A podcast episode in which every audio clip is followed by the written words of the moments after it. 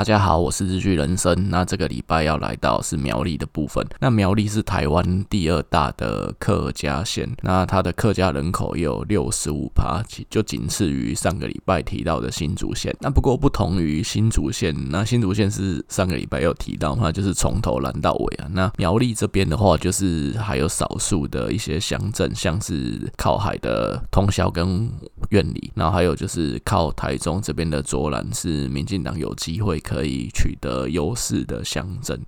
那这部分是跟新竹县稍微有一点点不同的地方啊。不过整体来说，苗栗县倒是比新竹县更难，因为这一次刚好就是徐耀昌现任的县长徐耀昌也当满两任，所以说这一次选举也会是一个全新的局面。其实原本预期国民党这边会推出的人选应该是海线的立委陈超明啊，不过因为陈超明就是之前收狗案被抓去关了一阵子，那就是形象不太好，所以虽然说他现在是被放出来了，不过国国民党要再提名陈朝明出来选县长的可能性，基本上现在是很低，国民党这边比较可能的人选就是三线这边的立委徐志龙，那其实也蛮刚好，就是徐志龙也是当初会当上立委，也是因为他接替了徐耀昌的位置，所以他就是运气蛮好的，就一路接徐耀昌的位置，那现在有机会去当县长。民进党这边应该没有意外的话，跟上届一样，也是会提名徐定珍出来选，所以理论上应该是徐志龙对徐定珍。不过最大的变数当然还是刚刚提到的陈超明，因为陈超明非常有可能他自己会出来选。呃，苗栗这边的选举的历史啊，因为其实毕竟。这个地方就是客家乡嘛，那蓝大绿小这个部分也是很肯定的事情。以前如果说看立委选举的话，因为立委在多席次的时候，苗栗这边是选三席立委啦，那民进党基本上有一个杜文琴还有机会选上一席。不过县长的话，基本上是没什么搞头。那不过民进党从以前的策略在苗栗这边会比较偏向，其实跟新竹县有一点像，就是会去找人结盟。那结盟的对象可能是说是无党籍，无党籍就是说这个人可能不是这么蓝，那当然可能是浅蓝，那或者是说他可能是在呃蓝营这边派系斗争比较趋于下风的那边，那大概是这几个方向去找人结盟。过去阿扁时代操作的比较成功的一次是跟傅学鹏合作，因为傅学鹏其实也是那个时候的。苗栗县长，然后他那个时候当完两任，就是要卸任。当时其实民进党跟傅学鹏合作的合作的方向是说，民进党支持傅学鹏支持的人选，呃，那个人选叫邱炳坤，他后来也有当苗栗市长。但是邱炳坤要进来民进党，就是民进党提名他来选那一次的县长，二零零五年的那一次。不过因为那时候就是很衰小，就刚好。民进党就是非常低谷嘛，因为那时候之前其实也讲过好几次，就高捷案，那所以说民进党就很低谷的时候，所以呃基本上那次民进党是全台湾也是跟输到脱裤的程度，跟二零一八年是差不多惨了，所以最后邱炳坤当然也没有赢。自从阿扁时代就确立一个方向是去找人结盟这件事情。那到二零零八年之后，呃蔡英文的一个方向其实一开始是比较偏向是派人在这边耕耘，像二零零九年那次的县长选举，基隆这边有林佑昌嘛？那苗栗这边的话，当时耕耘的人叫做呃杨长正。那杨长正其实也是以前阿扁的时代，就是民进党。政府负责客家事务这边的一个大将，那包括说，其实苗栗现在大家知道有有桐花节，其实它就是出自杨长正的手笔。那不过杨长正他耕耘了大概一次县长选举跟一次立委选举，就二零零九选县长，二零一二出来选立委，那两次都没有选上。那虽然说。票得票是不差了，不过他就没有继续再耕耘了。那后面就是换另外一个民进党的部分区立委叫吴怡珍，那他选了也是两次，就是二零一四的县长跟二零一六的立委，那一样也是没有再继续。那其实从这边是可以看，嗯，可以探讨一件事情，就是说为什么林右昌可以在基隆耕耘五年，然后最后开花结果，那苗栗这边没有办法。我是觉得这个部分其实不能去归咎说，好，那可能耕耘的人没有耐心啊，还是怎么样？因为想想看，其实你要去守一口冷灶，你要去一个可能没有掌声的地方，去那里默默耕耘，去那里工作，其实这不是一件简单的事情。再来加上是说，苗栗这边其实毕竟是客家乡，第一个可能媒体关注度也比较低，然后再来是说这个地方封闭性也比较高。所以说，其实你要进去，相对来讲，在你可能没有人脉、没有资源的情况下，你要进去里面耕耘，其实困难度是可能会比像基隆，或者说可能一些比较西部其他都会，呃，不一定是都会，就西西部的其他地方来的更高的。所以说，这个部分会造成说，哎，其实你看前后两个人都是大概耕耘了两三年之后，之后就放弃，这其中一定是有一些不足为外人道的一些困难点啊。所以说，其实应该，呃，我是觉得这个部分讲真的也是不能去苛责他，说他们为什么没有继续耕耘下去。那吴一珍的这个部分，其实也要去提到是说，他选了一次县长，他其实在二零一四年，因为那次民进党就是超级大顺风嘛，因为柯文哲旋风搞得风生水起，那整个。民进党就是包括第三势力啊，就感觉非常的偏希望这样子。那所以那次，因为徐呃徐耀昌其实也是在那次选上县长，那也是他第一次选上县长，所以他的那个山区的这个立委就会出现了补选的情况。那不那一次的补选，二零一四年选完是年底嘛，所以是二零一五年年初的那次补选，原本是陈伟霆要要出马竞选。陈伟霆呢，就是一个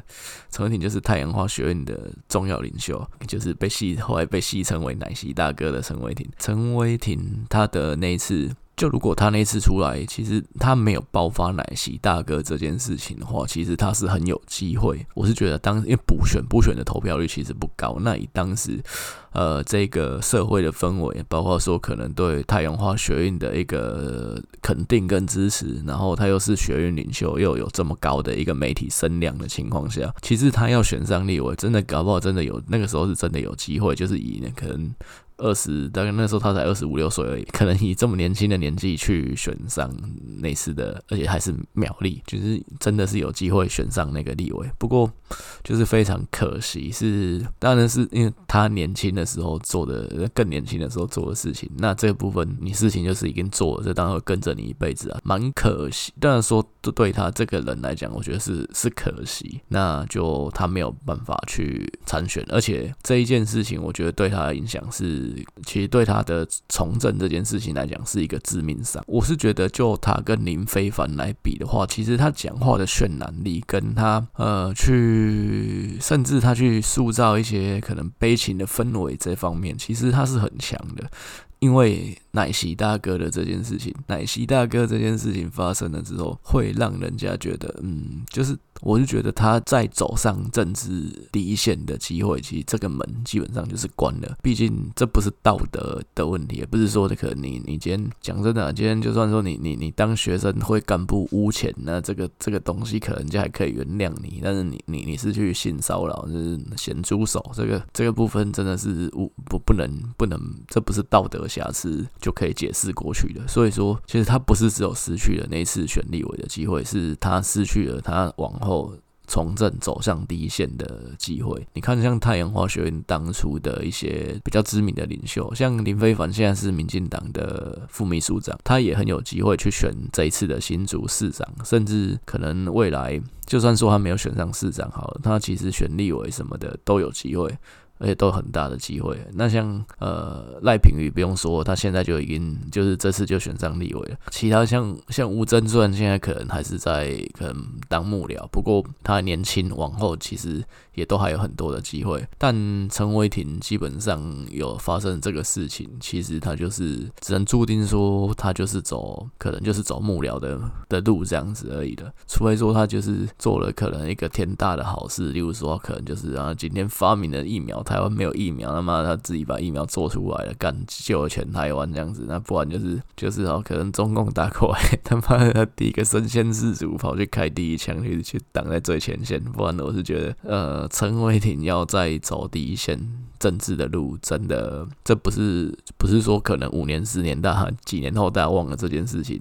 这是是一定会被再再拿出来讲的事情。所以这个东西，呃，真的不是你小时候没钱联络不这这这么简单的事情啊。就是因为当时他发生这个事情，其实当时民进党原本是也是想要礼让陈伟霆去选那一次的立委补选的，但是后来陈伟霆这样没办法选了嘛，所以就是吴怡珍就让去扛了一次，然后另外吴怡珍有再去继续去扛了二零一六的这次立委选举，那也都没有选上，所以后来吴怡珍也没有继续再耕耘下去。那后来二零一八年开始，民进党又走回是跟地方人士结盟的老路，那结盟的对象就是徐定祯。徐定珍是之前有当过头份镇长，所以其实他的地呃地方基层实力是基本上是有一定的实力了。不过徐定珍其实跟新竹县这边郑朝方的那个情况，郑永金、郑朝方父子的这个情况有点像，就是以上次他其实也也跟民进党合作了两次，第一次是二零一八年的县长选举，那他是以无党籍的身份参选，那第二次是二零二零的立委选举，他是加入民进党里面去参选三参选苗栗山区的这个立委，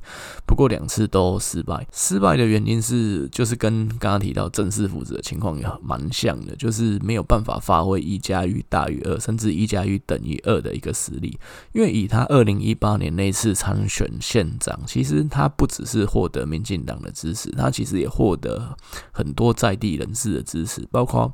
刘政宏前县长，还有包括何志辉前县长。然后另外就是，其实刚刚节目一开头有提到的邱炳坤，就是傅学鹏的人马邱炳坤，他当时是当苗栗市长。然后另外还有就是一个苗栗的竹南王康世儒。其实他获得了这些地方山头的支持，其实他当时的情况很像是一个反徐耀昌大联盟的头目这样。因为苗栗其实有很多地方派系啊，什么新黄派、旧黄派，什么什么流派之类的，其实蛮多的啦。那呃，徐耀昌他其实是一个派系，当时其实是应该说不是他这个派系的人，就是有点想把他拉下来。所以说一堆地方山，可能刚好徐耀昌这个人和也是不太好啊之类的。那其实其他不跟他不同派系的都想把他拉下来，所以这些人都全部。集结去支持徐定祯，那因为徐定祯又加上有民进党的支持，那次选举选选下来大概是四比六了，那还是没有办法翻盘。那其实这个部分，因为民进党在苗栗这边的基础大概有至少二十五趴到三十趴左右了，那所以所以说，其实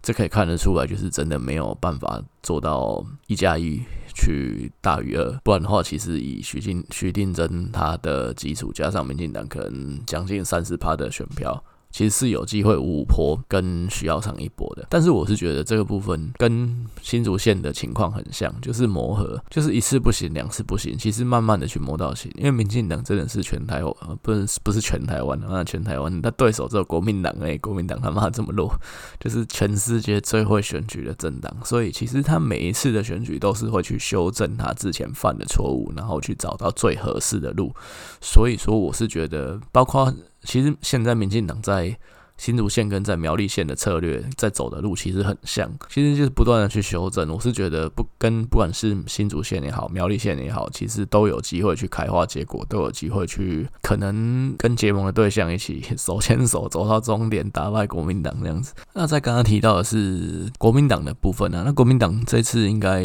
十之八九会是徐志荣出来选，因为徐志荣他其实跟徐定祯都是出自三线这边的人嘛，那他是之前有当过公馆乡的乡长啊，那他的他的地方派呃，他所属的派系是黄派。那其实跟跟现在现任的徐耀昌县长其实也不是同一个派系。那不过其实以苗栗这个地方来讲，不管不管是苗栗还台湾很多地方，其实基本上都是派系共治、派系轮治的这种生态。所以说，徐耀昌他所属的这个派系可能当了八年县长，那交棒下一次轮到另外一个派系，我觉得这是非常的顺水推舟，非常符合逻辑的一件事情。所以呃，徐志荣来当来升呃。不来选来当这个县长，其实我觉得应该对在国民党在蓝营这边应该是没有什么问题啊。但徐志荣的一个比较大的问题可能是也是年纪了，因为他其实现在他明年就六十七岁了，其实。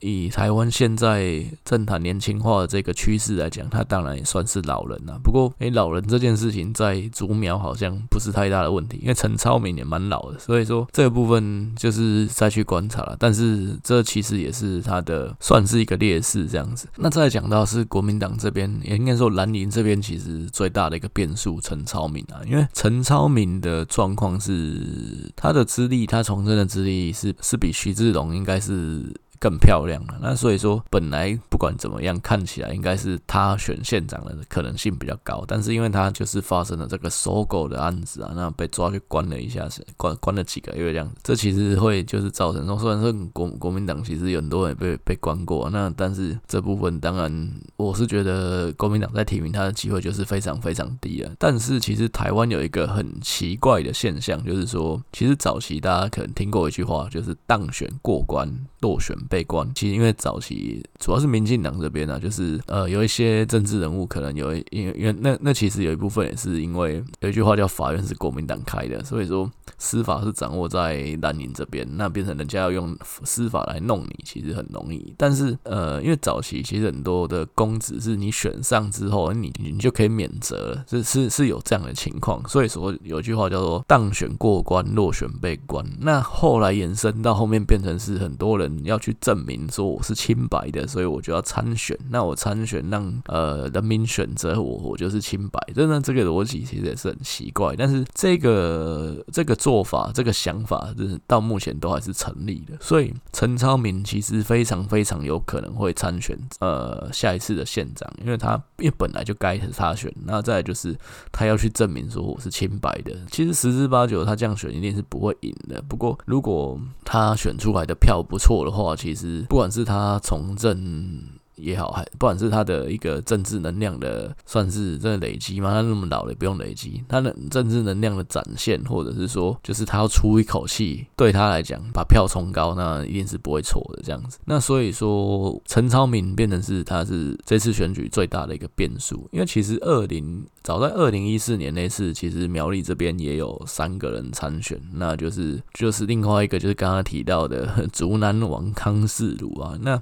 康世儒其实这一次有没有可能再选？我是觉得应该不太可能，因为他其实后来选举输了很多次嘛，然后选县长没有选上，选立委也没有选上，然后甚至他回去选竹南镇长，二零一八的时候他回去选竹南镇长也没有选上，就等于他自己已经至少三连败了。让他他要再选，我是觉得可能现在是不高了。不过他其实还是有地方有一定影响力的一个人，尤其是在竹南这个地方，因为他他就是一个算是。苗栗的烂账王出来搞破坏，然后去搅乱一池春水，这这件事他倒是真的蛮厉害。那他值 比较值得一提的是说，其实，在二零零八年的时候，第一次。改成单一选区两票制啊，那那一次国民党在苗栗县山区这一这一个立委的提名上面，其实就是做了一个蛮搞笑的方式，就是用博杯来决定人选。博杯怎么博呢？就是因为那时候国民党有两个人，一个就是刚刚说的康世儒，然后另外一个就是李怡婷，那两个人相持不下，那国民党也蛮有趣的，就不做民调，然后。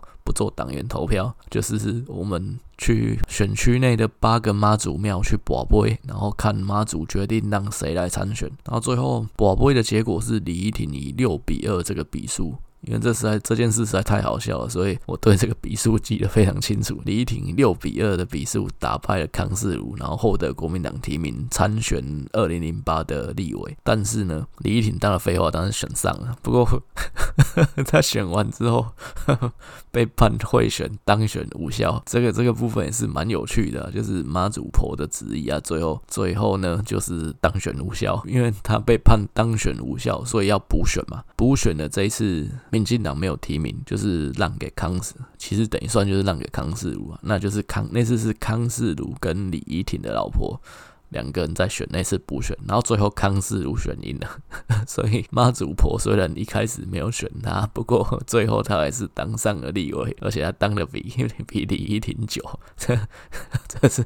这个是非常有趣的一件事情啊！那这个应该是台湾选举史上可能绝无仅有的一个事情，那特别拿出来讲一下。在康所以康世儒当完那次立委，他也知道说在下一次选他没有拿到国民两党任何一方的支支持，他要选也是很难嘛，所以他也没有选连任啊。他后面就支持陈超明，所以就后面的立委就是陈超明的。不是我讲错，他不是三线的，刚刚一直讲三线的，就是这一席是海线，对，他是是海线的这一席。陈超明他也当了大概二零一二年开始当嘛，那也当了连任三届。不过陈超明这个人是蛮特殊，是他也待过民进党，因为他之前派系的关系就是搞搞得不太愉快这样子啊，然后就北宋那蓝趴会修起来，然后说干林北去民进党啊，就就就发生这样的事情，那所以他也去了民进党，也选过了一次立委，但是没有选上。那所以后来在二零一二年那次又回到国民党参选，那当然又选上。他那他是海线这边的，那海线这边当然也是有一定的一个。基础跟实力在，那如果说他也参选的话，当然对徐志荣的影响一定是比较大。不过苗栗这个地方其实是派系的影响力大于政党的影响力，所以说，那当民进党这边又是支持徐定真，那这种情况下面，其实你要说陈超明他拉到的票一定都是蓝的，一定都是徐志荣这边的嘛？其实也不是百分之百。我相信对徐定真来讲，一定也会有。定程度的一个影响，那只是说，他当然对蓝的，因为对蓝的这边的影响应该是比较大，这个部分是没有错的。那陈超明他所属的派系，其实跟就是跟前县长刘政宏一样，都是刘派，所以说他选的话是呃，是不是有机会可以获得刘政宏的支持？我觉得也不无这个可能性。呃，刘政宏他虽然卸任了，可是他其实。因为毕竟他他卸任之后就一直被被接任的徐耀昌干掉，说你乱花钱啊，然后就是还有上台的没钱花，然后他他自己也不甘示弱，说没有，那个那个大秘宝都在 然后我的就是 大秘宝你要自己自己去拿那，就是说你要去自己去卖地啊，我的那个就是财产都在那边，你自己不去不去把它生。不去把它生钱，那啊，然后再怪我没留钱给你这样子，呃，所以 所以刘政鸿其实对于苗栗这边的政坛，包括上一次他其实也表态支持徐定真，因为他就是北宋徐耀昌嘛，所以呃，这个部分我是觉得他应该是会会去做一些表态，然后也会他其实也还有一定的影响力，包括说上次选举，呃，徐定真他虽然是输了，可是他在